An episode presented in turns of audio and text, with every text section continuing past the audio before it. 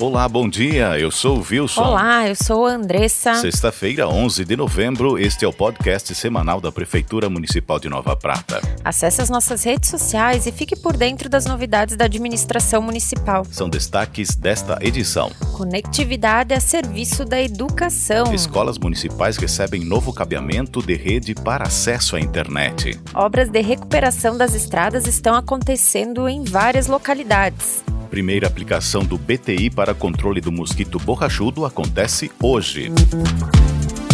A nossa conversa de hoje, ela é muito importante. A gente vai falar sobre algumas implementações realizadas nas escolas municipais. E conosco está a professora e secretária de Educação Loreni. Seja bem-vinda. Bom dia.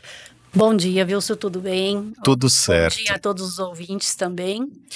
Estamos aqui hoje para dar uma continuidade às nossas falas, né, das nossas escolas, o que a gente vem fazendo junto principalmente neste momento as escolas de ensino fundamental. Então, esta semana a gente esteve junto com o Juliano e o Cassiano e a Tatiana Schneider fazendo a entrega do cabeamento nas escolas, né? Então, lá no início, quando a gente entrou, uh, no início do ano passado, a gente foi fazer essa visita nas escolas, né? Até, uhum. até estou sendo um pouco repetitiva agora, mas para todo mundo poder entender do nosso trabalho.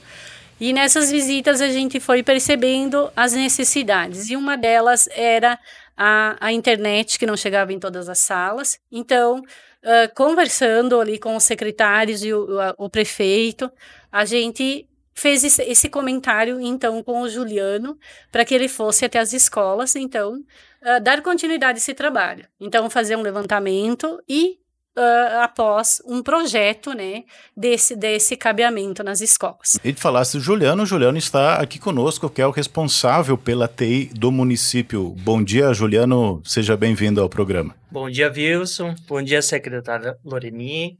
Uh, é um prazer para mim estar aqui, podendo expor aqui um, o trabalho que a gente realizou durante esse período e gostaria também de complementar um pouco, então, a, a fala do, da Loreni, o trabalho técnico que a gente fez uh, de levantamento, né? Acho que no primeiro momento a gente fez um, um diagnóstico, né, para detectar a situação atual em que se encontravam essas escolas, tá? Uhum. E é evidente que ao longo dos anos uh, a quantidade de tecnologia utilizada numa sala de aula aumentou consideravelmente, né? E a rede das escolas não, não acompanhou esse crescimento, né? Então a gente identificou várias uh, deficiências, né? Como o próprio cabeamento, ele estava de, de, forma precária instalada, né? Uhum. Equipamentos de rede, né? Que proporcionam as velocidades já estavam, uh, de certa forma, obsoletos e causando alguns gargalos. Me perdoem se eu estou sendo um pouco técnico demais, uhum. mas às vezes é difícil. É necessário também Exatamente. ser um pouco técnico. Exatamente. E evidente, essa questão da rede sem fio, que não estava... Uh, tendo uma cobertura completa na, na escola também causava problemas, pois em algumas uh, salas de aulas o professor não conseguia ter acesso e os alunos não conseguiam ter acesso à rede sem fio, né? E até em consequência da pandemia é que se deu uma parada nessa, nesse monitoramento nas escolas, né? É, o que, as reclamações que a gente tinha, o pedido das professoras era essa, esse problema, né? Na, quando eu estava dando aula lá, usando a tecnologia, uhum. então tinha esse, uh, essa necessidade da internet ser melhor, de ter uma potência maior, uhum. né? Para dar condições de uma aula, então, usando a tecnologia. Uhum. Então, ouvindo lá as direções e os professores, a gente foi olhando para isso e pós-pandemia, então a gente o que, que pensou? Vamos adequar né, todo esse processo, porque a gente não sabe o dia de amanhã. E mesmo esperando que não venha, né, outra, mas que a gente possa uh, possibilitar esses nossos alunos para que eles usem né? Para que eles, uh, dentro de uma aula planejada pelo professor, de uma pesquisa ou de um jogo, enfim, que ele tenha essa acessibilidade né, à tecnologia e possa fazer uso dela. Então, a gente vê hoje os professores, uh, assim, muito tranquilos e felizes com, por exemplo, assim, em cada sala que eles estão, eles têm esse acesso e conseguem, então, uh, usar, né? Seja hoje o, o Note, ou seja uma explanação através do Data Show, uhum. enfim. A gente percebe os professores fazendo esse uso. Uhum. É, então, depois identificada essa situação que estava um pouco defasada, chegou-se a um consenso e foram instalados novos equipamentos, no, novo cabeamento, enfim, toda a reestruturação. Juliano, explica para nós um pouco mais tecnicamente, já que comentaste antes, agora essa situação toda que aconteceu. Exatamente, Wilson. A solução proposta, então, era, o problema foi identificado, ele era bem evidente, né? Então a gente partiu para uma, uma completa reestruturação mesmo do cabeamento das escolas, né? Então todas as salas de aula, todas as salas uh, administrativas receberam cabeamentos novos, tá? Uhum. Todos interligados com por equipamentos também novos, né? Que tem a velocidade adequada para os dias atuais que a gente vive, né? E principalmente a questão também do sinal de Wi-Fi, tá? Uhum. Hoje a gente possui um, um, dispositivo, né, um roteador que distribui o sinal de, de internet sem fio, um em cada sala de aula, tá? Certo. Então hoje ele consegue atender tranquilamente de 25 a 30 alunos, todos eles com uma conexão adequada, podendo realizar todas as atividades de um dispositivo particular por aluno mesmo. Né? Uhum. E além disso, além dos alunos, foram separadas as redes, né? O professor, ele tem a sua rede, os alunos têm e o setor administrativo também a sua. Isso ajuda no monitoramento e no controle desses acessos. Perfeito, muito bem lembrado, Wilson. Acho que duas premissas eram muito importantes durante o nosso projeto, né? A questão da performance, da velocidade, em primeiro lugar, a gente tinha que conseguir entregar a mesma qualidade para todos os alunos, para todos os pontos da escola. E, claro, a segurança, né? Porque a gente está tratando de um ambiente escolar, onde tem crianças e adolescentes, né? Então, essa distinção do que, que é uma pessoa do administrativo acessando a rede, uhum. um professor acessando a rede e um aluno acessando a rede, ela precisava existir. Então, todas esses, essas classificações foram isoladas e isso per permite, então, que seja muito mais seguro. Inclusive, existe um sistema que faz o controle do acesso dos alunos, né? Então o aluno ele só vai receber o acesso se o professor for reivindicar ali para o secretário da escola, ó, eu preciso de um acesso para minha turma. Ele gera um código, o aluno coloca no dispositivo esse código e só a partir daí ele, ele consegue acessar. E claro, todos os controles necessários para não acessar sites indevidos também estão embutidos nessa, uhum. nessa solução. E esse código ele vai é, é possível determinar um tempo de uso. Com certeza. Né? O, o, secretário ele define, né, o, o professor também, uhum. ele pode definir que aquele uh, acesso vai perdurar durante uma aula, por exemplo, ah, uma hora, duas horas, o tempo que ele definir, tá? Uhum. E depois esse esse acesso é cancelado e só conseguir acessar novamente se gerar um outro código. E na quarta-feira, secretária, a, a, gente esteve visitando algumas escolas, Isso. né? Inclusive com depoimentos da, das professoras, diretoras e tudo mais. Peço que a senhora fale um pouquinho, transmita um pouco desses depoimentos que, que foram ouvidos lá. Então, assim, a gente chegou e, independente da série, a gente observou que as professoras falam com muito uh, ênfase e, e, e, felizes, né, por estarem uh, usando, fazendo uso desse, dessa tecnologia, enfim. Então, alunos de, de primeiro ou quinto ano, as professoras falando das experiências, ou com jogos, ou com um vídeo, até mesmo na parte da alfabetização. Então, uhum elas muito empolgadas fazendo uso dessa tecnologia.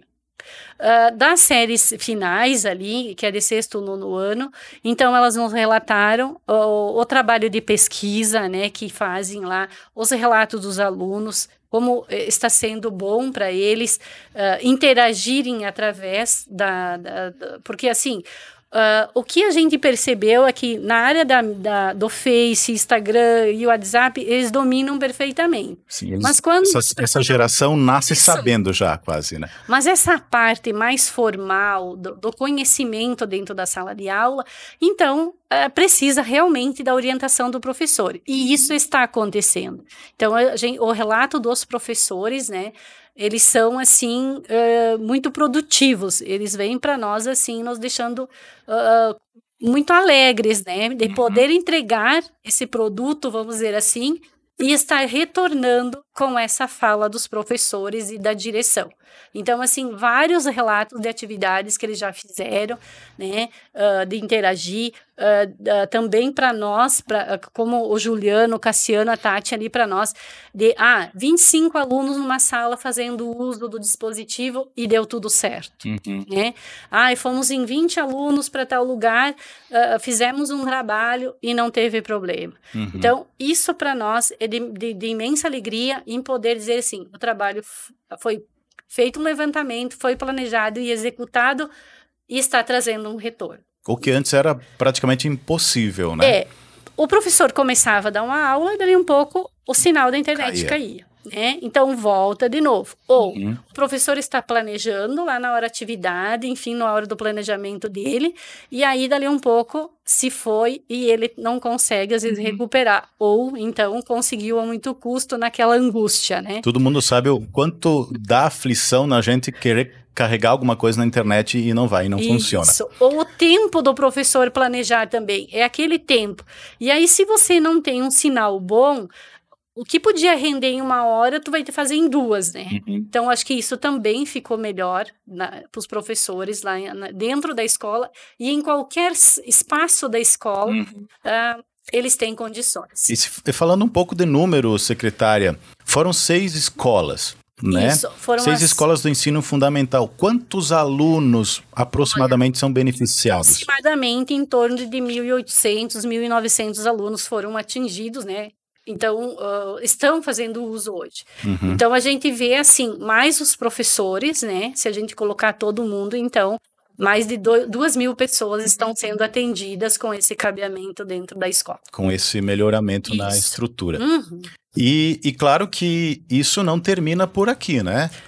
Agora existe mais trabalho para fazer. Tem passos. Uhum. Então a gente foi, como a, a gente fala assim, do levantamento para o projeto, para execução, uhum. aí a compra dos notebooks que a gente fez e estamos agora fazendo outra remessa, né, para que os professores cada um tenha o seu e a gente vai então para a formação. Então, a gente planeja para o início do ano de 2023 para que a gente possa, então, tem professores que dominam muito bem a tecnologia, outros ainda têm alguma dificuldade. Então, estamos pensando em trazer um, uma pessoa, um orientador técnico dentro, né? Uh, que a gente pode dizer que é um palestrante, enfim, para que oriente esse professor. E o que, que a gente deseja? Que cada um tem o seu notebook e vá fazendo uso durante essa formação. Uhum. E aí eu posso dizer, ó, isso eu consigo, isso não, isso eu tenho dúvida, aqui eu tenho.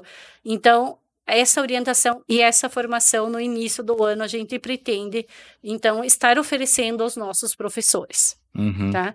E a gente também já iniciou a licitação das telas interativas. Uhum. Então, a gente começa também com a compra das telas interativas, aonde a gente vai propiciar para que o professor dê uma aula diferente, para que interaja mais com os alunos e, e venha fazer o uso das tecnologias. Uhum. E seguindo, então, ne, nesse projeto, né, a gente também pretende, nas escolas, então, ter mais ou menos em torno de 20 a 25 Chromebooks para uso do aluno. Então, não é a sala de, o aluno que vai para a sala de informática, é a sala de informática que vai para o aluno. Certo. Então, tem, tanto como o Juliano disse ali, o professor tem um, um usuário, uma senha, o aluno vai ter esse momento onde o professor planeja que ah, durante uma hora, 50 minutos, enfim, vai ser feito esse trabalho. Então, assim, está sendo muito bem organizado esse projeto, né? Essa tecnologia interativa dentro das escolas. Uhum. Eu vou chamar de novo o Juliano, porque falasse da tela interativa. Eu gostaria que o Juliano explicasse um pouco também quais as possibilidades que podem ser usufruídas com uma tela interativa. Eu acho que eu fiquei fascinado quando eu vi a tela interativa, tá? Uhum. Eu acho que ela abre uma perspectiva para o pro professor, assim, muito além da, da, do quadro negro, antigo quadro uhum. negro, né? Acho que o principal aplicativo ali é, é, que, eu, que eu gostei muito da tela interativa foi justamente o quadro negro virtual, né? Uhum. Onde o professor pode dar a aula dele simulando como se fosse um, um, um quadro um quadro negro mesmo. Uhum Só que ele não precisa apagar aquele conteúdo, tá? Ele, Ele vai adicionando conteúdo, adicionando conteúdo, e no final ele pode salvar aquele arquivo, enviar para o aluno e o aluno pode estudar aquele conteúdo depois. Uhum. precisa- o aluno não precisa mais estar copiando do quadro, fazendo todas essas questões que ficaram lá no modelo Uhum. antigo de ensino, né? E essa tela é praticamente uma tela de celular, porque ali a pessoa pode assistir um vídeo, pode desenhar, pode digitar, pode acessar um conteúdo da internet mesmo ali no momento, instantaneamente na sala de aula, isso será possível. Isso. E o professor pode usar ele como um quadro normal, né? Uhum. Então ele vai escrever o texto. Se eu estou alfabetizando, eu vou ensinar o contorno da letra normal, como se eu estivesse escrevendo no quadro, tá? Uhum. Ah, eu passo para a próxima página. E se eu escrevi a palavra e eu quero voltar na letra anterior que eu estou trabalhando, eu volto assim com uma, com uma facilidade e um encantamento que nós ficamos ah, na apresentação encantados. Outra é eu pegar uma história e eu desmembrar ela, os personagens, jogando um para cada lado, né? E dali um pouco eu juntá-los de novo. Uhum. Uh, Quando eu for trabalhar o corpo humano, eu vou desmembrar cada, cada parte do corpo, Uhum. vou explicar para o aluno, eu giro ele em 3D Uhum. e volto à posição inicial. Então, assim, para o aluno, é, isso tudo vai trazer, eu acredito muito, numa motivação, numa interação. Porque aí eu vou dizer, por exemplo, para o pro professor, professor, o que, que é, por exemplo, o que, que é um terço? O professor pega lá, ele divide em três e junta de novo, Uhum. né? Então, ai, mas e o coração? Quantas partes lá, não sei o que tem o coração? Ele vai desmontar o coração, vou usar essa palavra, e ele monta de novo, ele gira o coração e o, e o aluno está visualizando. Então, a gente sai muitas vezes do abstrato para vir para o concreto, Uhum. a visualização, além da- das imagens, né, Juliano? Assim, a, a imagem, a, a, como que a gente diria assim, a clareza, Qualidade. né? a qualidade, nitidez. Uhum. Então, traz um colorido para o aluno, assim, que é- é- nós achamos fantástico. E se acaba falando a mesma linguagem, porque hoje a gente está acostumado a uma tela de celular, acostumado a assistir um, um vídeo no YouTube, enfim, a procurar o que a gente quiser e estar ali.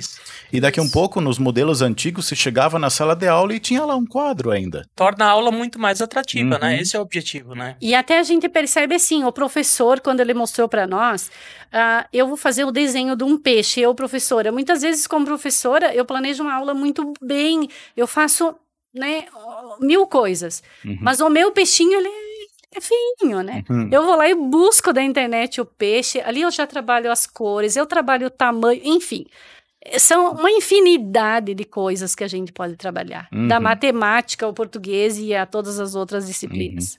Com certeza a gente vai colher bons frutos de todo esse mel- melhoramento e ainda virão, né? Que ainda virão. Com certeza. E, e assim, a gente, ah, dentro de todo esse material que está vindo, seja a tela, seja o notebook, o Chromebook, a gente sempre vai buscar a dar a formação para o professor, né? Para o aluno também, né? Quando chegar a vez do aluno, para que ele realmente tenha condições de fazer uso dessa tecnologia, né?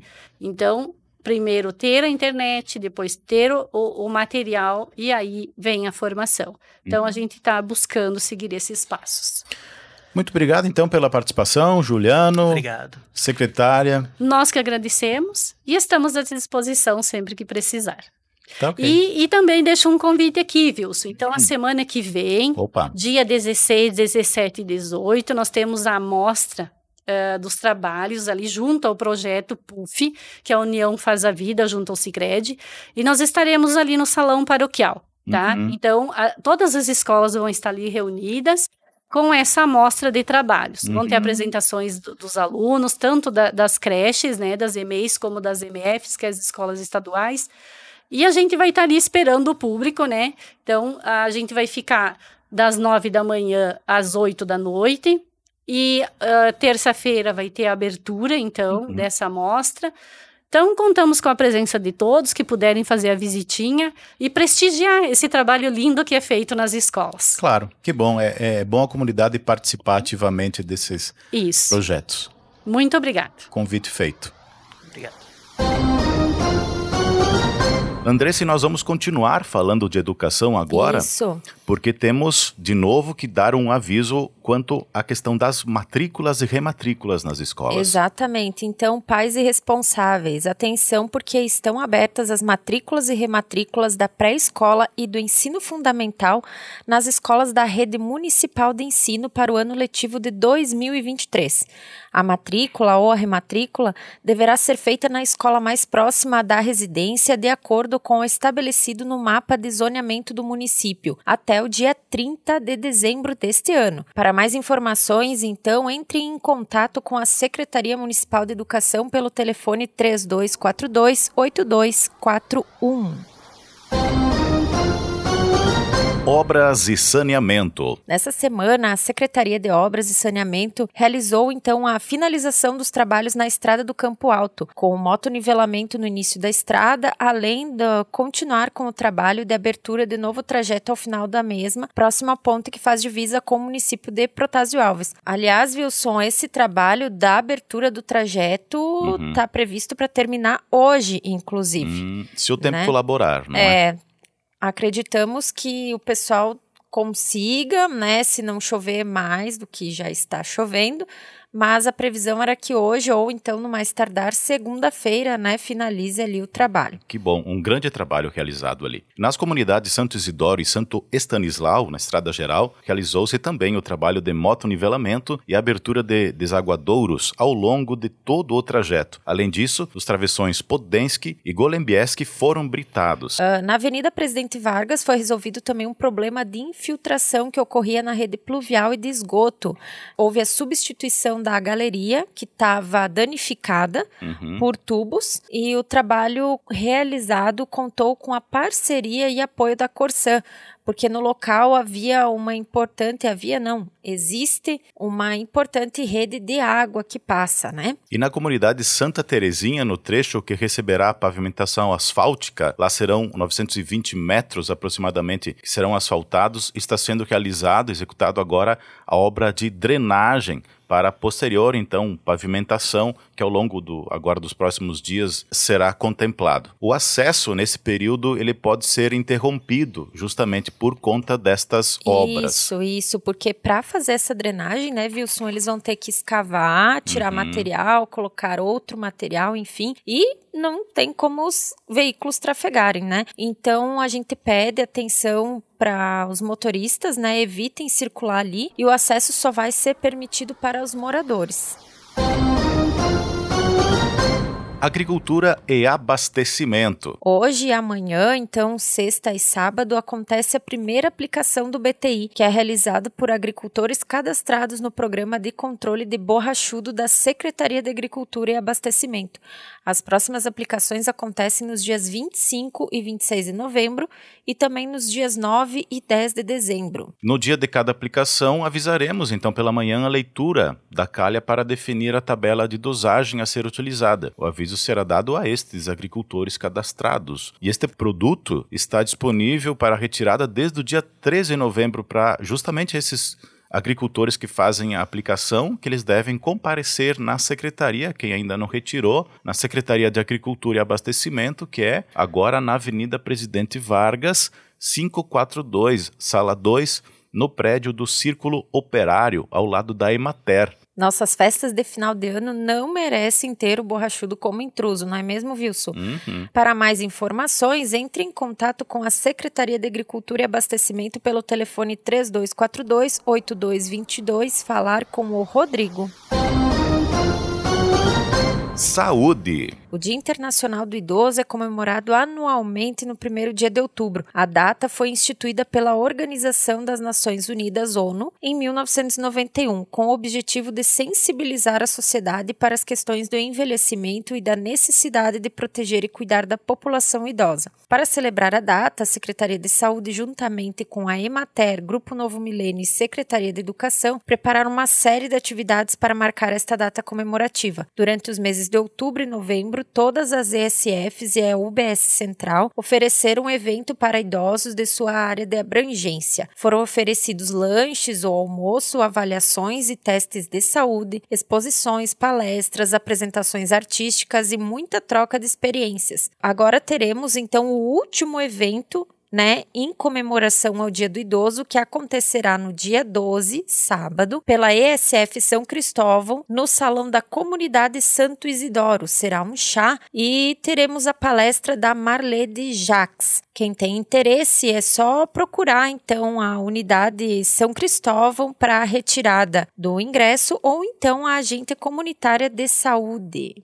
E falando em saúde, em cuidados, em eventos, a Secretaria de Saúde preparou um evento também em alusão ao homem, porque agora é o mês de novembro, novembro azul, é o mês em que cuidar da saúde também é coisa de homem. Exatamente, Wilson. Então, lá no dia 19, no sábado, vamos ter um evento em alusão ao Novembro Azul, que nada mais é que o mês da conscientização sobre a importância da prevenção e do diagnóstico precoce do câncer de próstata. O evento será realizado no ginásio da comunidade São Cristóvão a partir das 13h30. Lá teremos então coleta de exames de sangue, verificação de sinais vitais e uma confraternização com jogos de bocha, carteado e um saboroso lanche da tarde. Então, homens de todas as idades podem participar e devem participar. Uhum. Interessados, confirmem a presença em sua unidade de saúde referência ou com a agente comunitária de saúde. Participem, gente, porque afinal cuidar da saúde também é coisa de homem. O evento